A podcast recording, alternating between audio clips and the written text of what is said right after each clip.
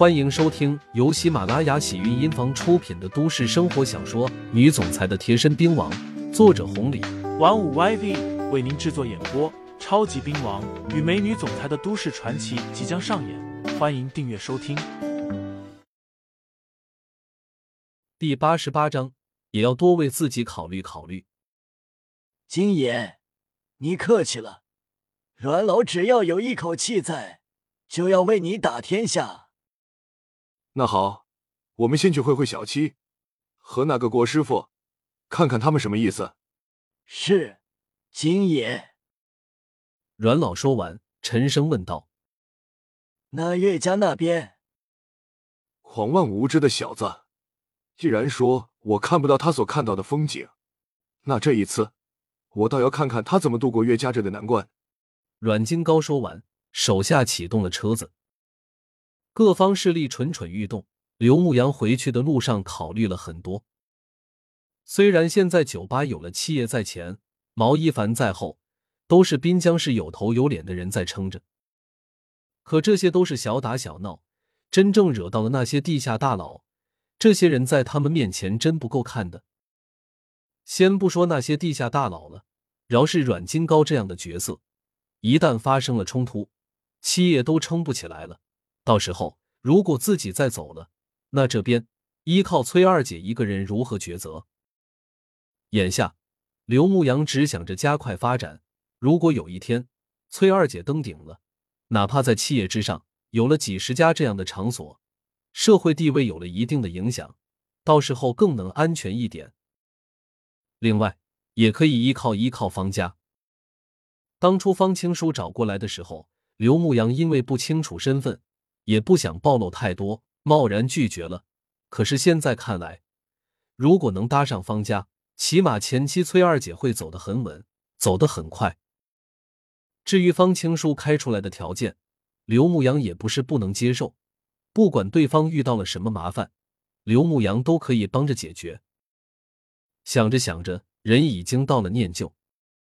崔二姐喊道：“牧阳，你来楼上一下。”刘牧阳点头，跟着上去了。到了办公室，崔二姐看了刘牧阳一会儿，这才问道：“牧阳，你最近是不是遇到什么事情了？”“没啊。”为了不让崔二姐担心，刘牧阳笑道：“还没，今夜都找上门来了，而且我也听说了一些，有些话二姐不该说。可是我知道你的身手，可有些东西，全是、金钱。”牵扯的太多太多了，有些东西真不是咱们能惹得起的。牧羊，你也大了，有些能够做主了。现在二姐也当不了你的家了，但是二姐还是希望，有时候你也要多为自己考虑考虑。”刘牧阳说道。“二姐，我就知道你会担心，所以有些事情我才不愿意跟你说。这些都是小事情，说真的，我能解决。”崔二姐没说话。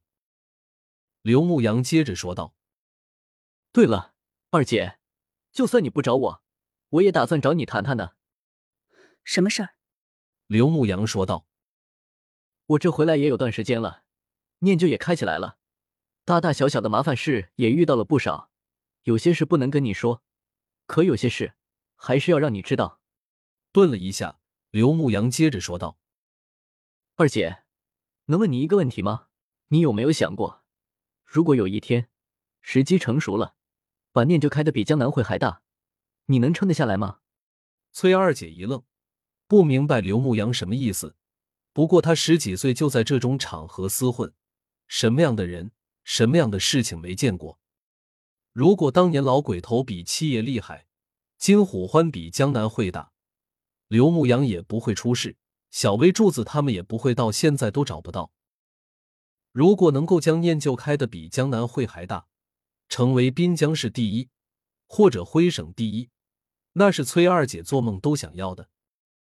能，肯定能撑住。二姐别的本事没有，做这行还是没问题的。